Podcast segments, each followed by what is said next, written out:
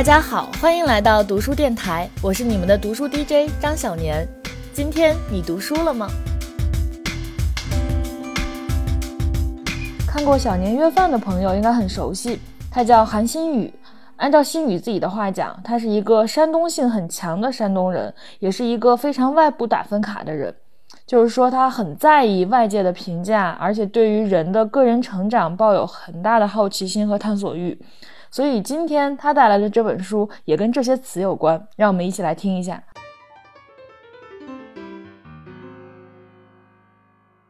Hello，大家好，嗯，今天就想分享一本我特别特别喜欢的书，名字叫《绝非偶然》。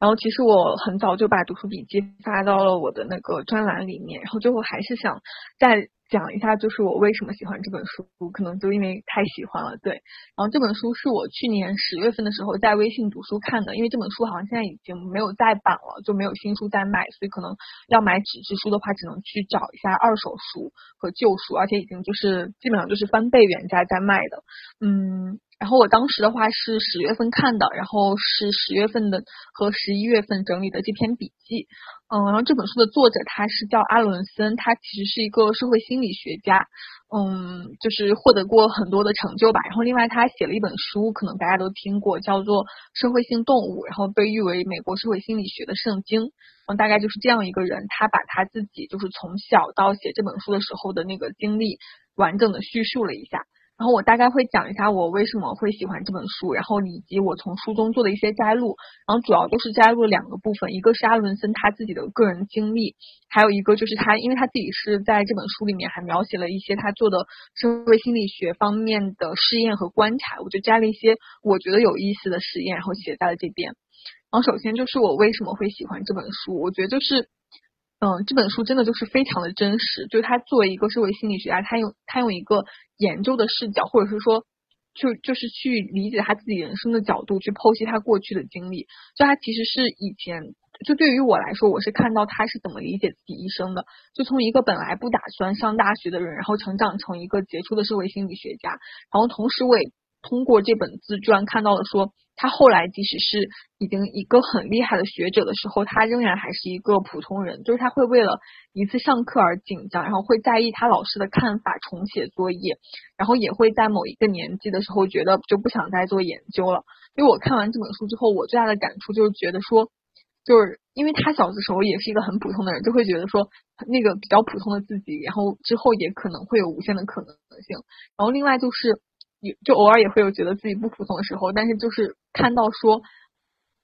他就是后面已经有那么多成就的时候，他还是有嗯那么多的问题和大家所谓说的性格上的弱点，所以就觉得好像诶，那我也可以允许自己有那些所谓性格弱点的地方在，所以就看完这本书就有一种非常释然的感觉。然后另外的话就是我喜欢这本书的原因，就是他的自传的形式就是我喜欢的那种，就是他在前言里面就有描述他为什么。来写这本书，然后他每一个部分都会就是进行自我剖析和追根溯源，就是他为什么会做这个决定，然后他是受了什么样的影响，然后他为什么会成为现在这样的人，他的性格变化，他的兴趣是怎么产生的，就他整个这个故事就剖析下来，就完全是我想看到的人物故事的样子，所以就是这两个原因吧，就我特别特别喜欢这本书。然后其实去年的时候我就有在整理说，对我我最喜欢的书和最我对我影响最大的书嘛。然后我最喜欢的书就是这本《绝非偶然》。然后我当时就觉得说我喜欢这本书是因为我跟他有共鸣，就觉得这本书里的很多内容可能跟自己的想法很像，所以就也是就是我感觉就是短时间之内很难会再出现一本书让我超越对这本书的喜欢了。嗯，然后下面的话就是有加一些就是阿伦森他自己的一些个人经历，然后可能会。就挑几个我觉得特别触动到我的点讲吧。然后一个就是他提了一个问题，就是什么真是真正的自我？他在那本书里面描述说，他小的时候都是一个自卑怯懦的姿态，然后第一次得到认可是在打工的地方，当上了一个薪酬比较高的职位，然后是一个叫话筒男，就是推销一个比较重要的产品。然后他当时就说，即便当上了话筒男，我还是不敢相信自己居然赢得了这份工作。我断定害羞是自己永远的社交障碍。我一直很害羞，可能会永远害羞下去。但木板上的这次经历令我肯定了我自己，能够潇洒甚至大胆行事了。担任话筒男的成功经历对我有所启迪，也令我倍感困惑，什么才是真正的自我？该问题增加了如下可能性：有朝一日我也成为一个那样的人。他这里说那样的人，可能就是那种非常的外向，非常的嗯站在大家面前不灵不灵闪光的那种人。然后我看到他这里的时候，其实就是自己的感触也很深。就我自己的经历，就是过去的我也一直都是觉得。自己是一个比较内向的人，但是到后来的时候，你就会发现，你可以站在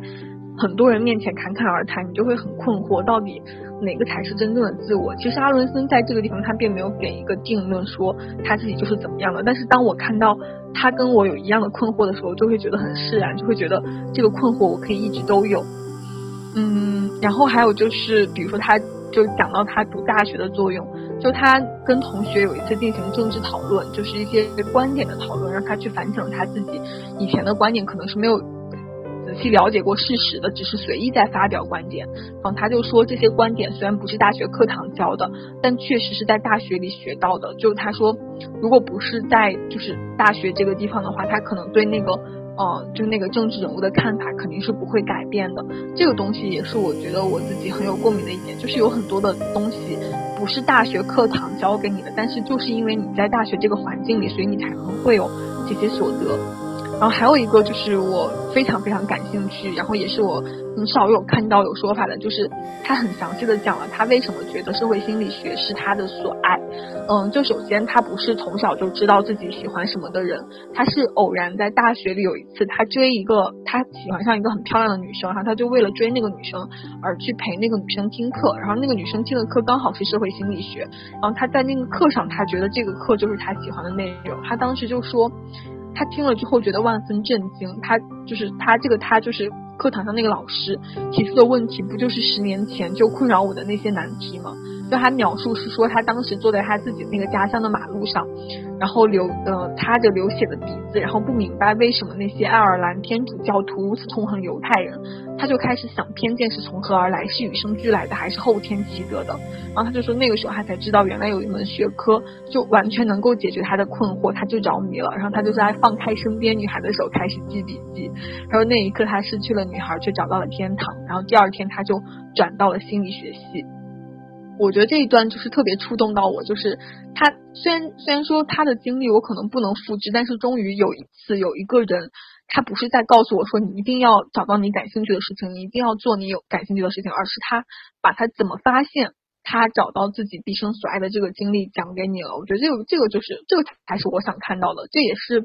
可能我在听别人给我建议和我给别人建议的时候最希望得到的，就是你不要告诉我。就是应该怎么做，因为应该怎么做我是知道的，我也知道应该做我感兴趣的事情。可是我真正困惑的是，我怎么才能找到我感兴趣的事情？所以当我看到他这个经历的时候，我特别喜欢。就虽然没法复制，但我真的很开心。然后还有这个，就是也是我特别喜欢的一个点，因为呃，很多时候我都一直在被说，就是不能太在意别人的看法，或者是说你太在意别人的看法了。然后我就就是看到他这边，就是他说。他在读书的时候遇到了一个非常严厉的老师，叫呃费斯汀格，然后他选了他的课，但是他的那个作业被批，就是被批的体无完肤。然后他当时就是想，就是就是想说认真的改了那个论文，然后但是他一边改呢，还一边就觉得自己不应该这样。他说我怎么还是本科生的思维，重写这该死的论文，不为别人，只为自己。你有责任这样做，别管那混蛋怎么想的。结果我真的将论文重写了一遍，然后他自己最后是说，我其实十分在意那个混蛋的想法，就就是最打动我的这句话就是这个，就是我其实十分在意那个混蛋的想法，就会让我觉得说，哦，这么厉害的一个人，他和我一样，就是也很在意老师的看法，也会为了老师的看法去重改，就是一篇论文。如就真的做到说不在意别人怎么看，只为了自己，是一件很难的事情。就我看到这个时候，我就会觉得一下子可以让自己放松了，就。看到一个社会心理学家本来就是研究这些东西的，他还是会在意别人的看法，就觉得很嗯哦，我可以就不用对自己太严格的那种感觉。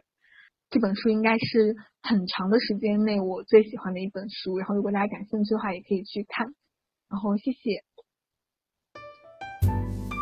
嗯，之前是心雨在 B 站的后台私信我说想和我约饭，然后我俩就一起吃了一顿，并且约了一个录了一个约饭视频。那因为新宇是在一家出版集团做投资的嘛，他那天就给我讲了很多关于图书编辑、图书市场的事情，也向我推荐了他们出版社的很多书，包括那本《你当你当像鸟飞往你的山》。然后我现在一直在微博搞转发抽奖的活动，也是从那次开始的。也是在那期视频之后，我发现评论区里面大家都对读书很感兴趣，才坚定了我做这个读书电台的想法。那我会觉得说，真的是永远不要拒绝偶遇，说不定哪次偶遇就会给你的生命里带来非常神奇的可能性。那接下来的这本书呢，来自一位叫做名字三九的朋友，我们一起来听一下吧。少年你好，我想分享的书是石黑一雄的《被掩埋的巨人》。石黑一雄是二零一七年获得诺贝尔文学奖的日本移民作家，也是著名的文坛移民三雄之一。当时就是因为他获得诺奖，然后我才有关注到他的作品，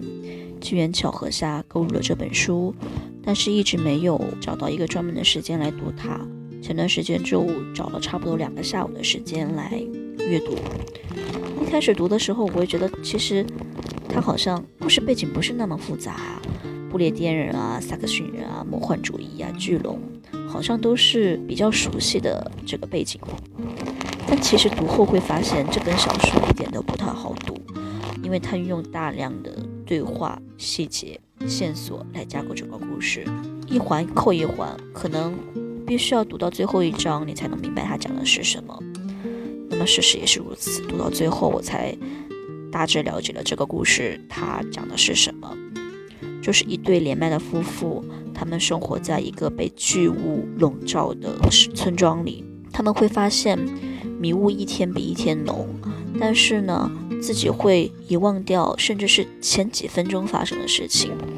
于是他们就想找到在另一个村庄生活的儿子，然后重拾自己的记忆，就踏上了这段寻找失去的记忆之旅。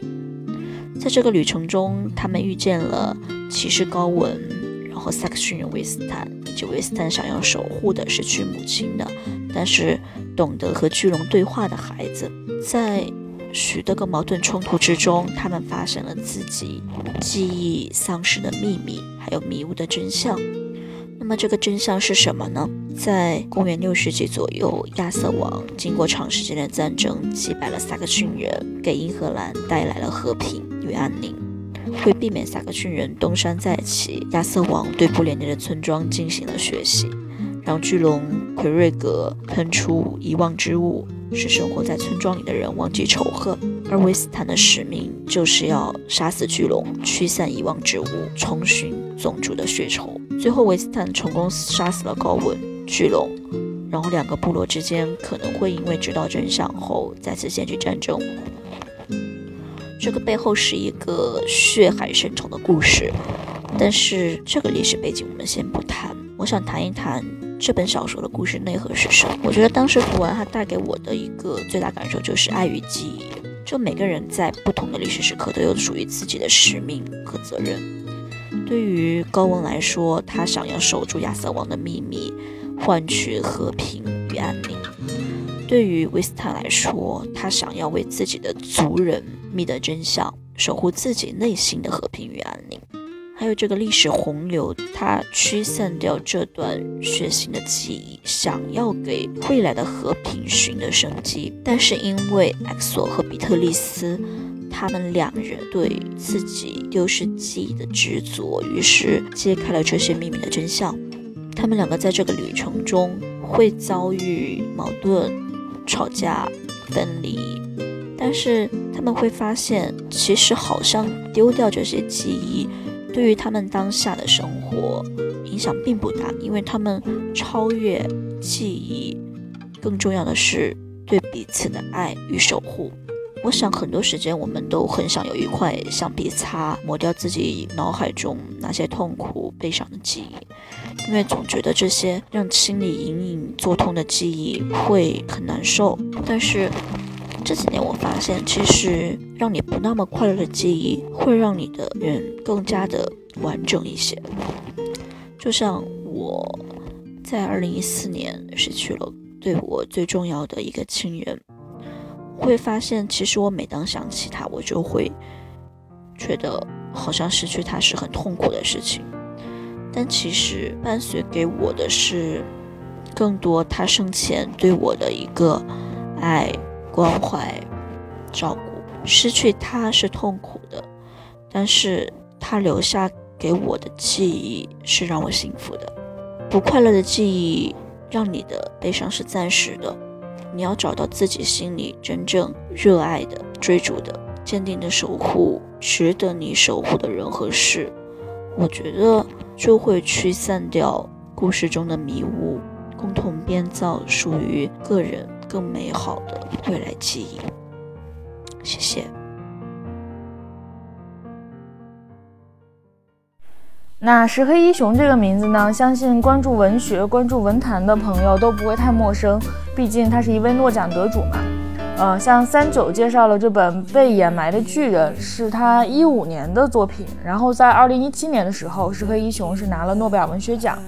那石黑一雄他虽然是日本裔，但是很小的时候就移民了英国，然后一直在英国生活。他就不会像很多亚裔作家一样去着力写亚裔族群认同的东西，而是会着眼于整个人类。包括他也写过一本关于克隆人的小说，叫做《别让我走》。那我个人唯一看过的一本石黑一雄的小说叫做《长日留痕》，讲的也不是日本人的故事，讲的是一个英国管家，然后用他的一生去维护。英式管家的职业尊严这样一个故事，包括他最后也没有见上他父亲的最后一面，然后也为了他的工作，就一直很克制，也没有去对他有一点好感的那个姑娘表达好感。虽然那个姑娘一直在追他，然后最后那个姑娘就嫁给了别人等等，讲了这样一个故事。就是总之，石黑一雄还是一个很值得关注的作家，大家可以去看一下他的作品。在之前的一次读书电台里啊。金星同学为大家推荐了倪萍的《姥姥语录》，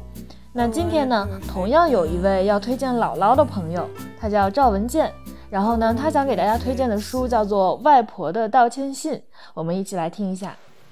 外婆的道歉信》是作者弗雷德里克·巴克曼所著，而这本书的主人公艾莎是个七岁马上就要八岁的小姑娘，她有着与年龄不相称的老成。艾莎很不合群，没有朋友，还经常被霸凌。而她唯一的朋友就是她的外婆。外婆七十七岁，马上就七十八岁了，但是她却有着与年龄不相称的活泼，而且有点活泼过分了。这样两个性格颠倒的祖孙俩，给人一种莫名的喜感。想象一下，一个为老不尊的老小孩儿和一个老成持重的小老孩儿。半夜翻墙去动物园，就是为了让他忘记在白天的不愉快。用外婆的话说，如果你摆脱不了坏事，那你就必须要用更多的好料去盖过它。而这么奇葩的外婆，你还有能够想象有什么是她不敢做的吗？为了艾莎，她会朝校长的脸上扔地球仪，也会花大量的时间去恶搞报社。而让艾莎感觉倍感温馨的是，外婆会讲非常精彩的童话故事给她。每个晚上，外婆都会带着艾莎去骑着云兽，长翔在不眠的大陆上空，发生着不眠大陆六个王国的故事。而密阿斯玛就是她的外婆，是艾莎最喜欢的爱之国。在这里，艾莎可以化身为勇敢的骑士，自由的驰骋。在这里，他可以不合群，可以不在意任何人的眼光，做独一无二的自己。不可否认，每个人都希望能够有这样一个外婆，为了自己可以与全世界为敌。书中的外婆就是这样的外婆，她是艾莎眼里的超级英雄。可是有一天，艾莎的超级英雄却被癌症打败了，她的外婆患上了疾病，丢下了艾莎独自一人。艾莎充满了愤怒和不理解。外婆明明说过她会没有事情的，她的身体会无恙的。虽然她已经很老，但是对艾莎来说，他们才认识了七年。对于深爱的人，七年的时间怎么能够？有些痛不是交给时间就能够解决的。当外婆离去的那一刻，艾莎看着外婆的身体被搬上救护车的那一刻。艾莎的心里是绝望的，她不知道她一个人要怎么样面对这个冰冷的世界。外婆虽然是去世了，但是她却用另外一种方式在守护着艾莎。他精心策划了一场冒险，就是让他给邻居们送自己的道歉信。对于艾莎来说，这些邻居不过是最熟悉的陌生人，也是有令他害怕的怪物，有讨厌的烦人精。在艾莎送信的过程当中，却渐渐地感到这些邻居神秘的往事都是艾莎感觉非常熟悉而又陌生。她在每个不眠大陆无数次被提起。慢慢的，艾莎在斯米亚王国和外婆的公寓重叠了。艾莎发现了更多的线索。并且能够把邻居的童话故事里的生物一一对应起来。原来，在外婆天马行空的故事下，并不是凭空想象的，而是以邻居的故事为蓝本进行加工创作。这趟送信之旅可以打破童话世界和现实世界的壁垒，让童话照进了现实，让艾莎走出了自己的世界，走入了社会。学会了倾听和理解，与邻居成为了朋友。同时，在邻居的口中，艾莎也拼凑出了更完整的外婆，也懂得外婆所说的“答应我，当你知道了我的过去，不要恨我”这句话的意思。原来，她在她外婆成为外婆之前，也是一个不称职的妈妈。直到艾莎出生的时候。七十岁的外婆才重新想要回归家庭，想要弥补她自己的遗憾，能够希望把她所有的爱都给到艾莎。当艾莎收到外婆给她最后一封道歉信的时候，他也原谅了外婆的不辞而别。这是一本很治愈的书，在我看来，读完之后你会得到一些心灵的疗愈，它带给你一种别样的温暖。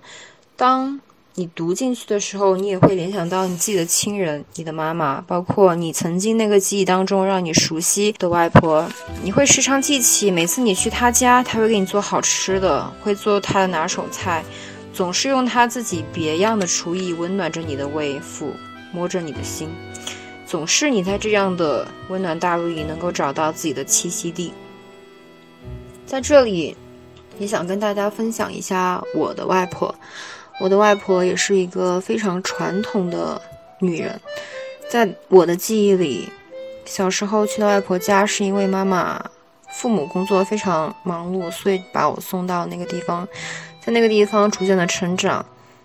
在那个地方也有属于自己的童年，在那个地方也度过了自己和外婆独一无二的时光，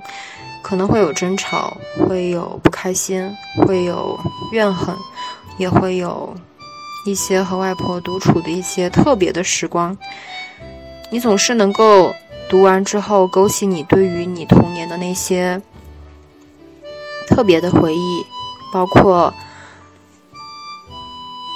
它让你兴奋、让你开心，各种各样的。但你总是能够在这样的一种记忆当中找到立足于你当下，再用当下的眼光去看那个时间的自己，你会觉得那段时间很美好。但是就我个人而言来说的话，我不是一个特别喜欢回忆过去的事情。但是对于童年的治愈也是非常好的。有一个作家也曾说过，好的人可以用童年治愈人生，而不好的人则用后半的人生一直在寻找童年。所以在童年的时光里，你总是会记得那些让你开心、让你印象深刻、让你难过的事情，也会想起在某个夜晚，你为了做一道题而孜孜不倦地去练习、去计算、去请教别人，甚至于不眠不休地去找出这个是这个题对于你做出来之后的那种成就感和满足感。随着年龄慢慢的长大，你也会渐渐的发现。这些东西，它曾在那个时间轴上带给你的某些记忆，也会成为你独特生命里的一部分。嗯，看完这个之后，非常的治愈，也非常的疗愈。这本书，大家如果有时间的话，也非常推荐大家可以去看一下。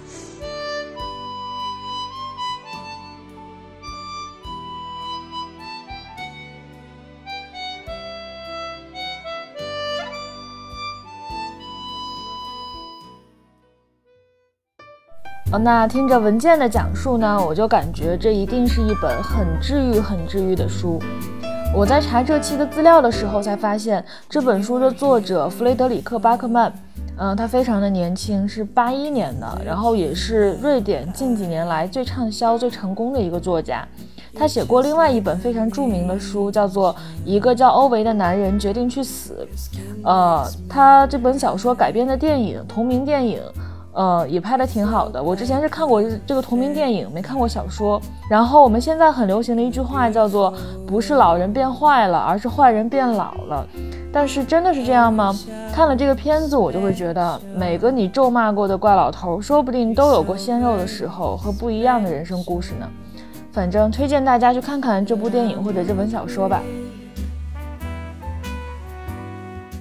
那今天的读书电台到这里就要结束了。我是你们的读书 DJ 张小年，我们下期再见吧。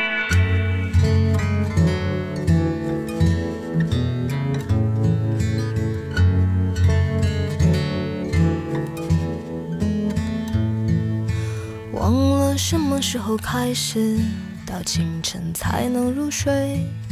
也忘了什么叫做结尾，又有谁在乎呢？凌晨三点的窗前。播放着那段时光，有一个骄傲的少年，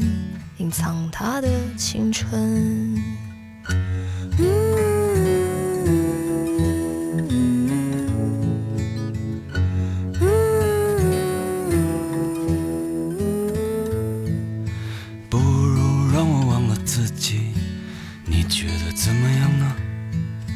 在每个向往的地方。释然一个遗憾，躺在我怀里的吉他，好像厌倦了我。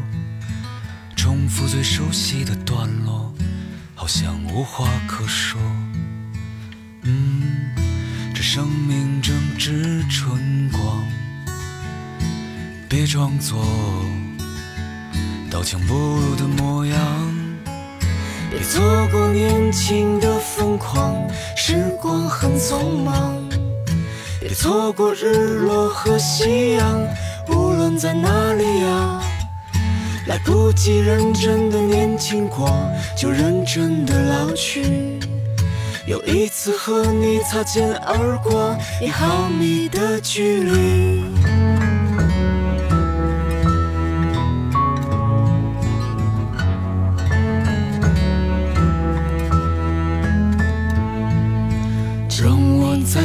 再次抱起吉他，为你唱那一首歌，重复最熟悉的段落，就当明天不在。没有永远的年轻，没有唱不完的歌。当所有人都离去，我也将要离去。嗯，这生命正值春光，别装作。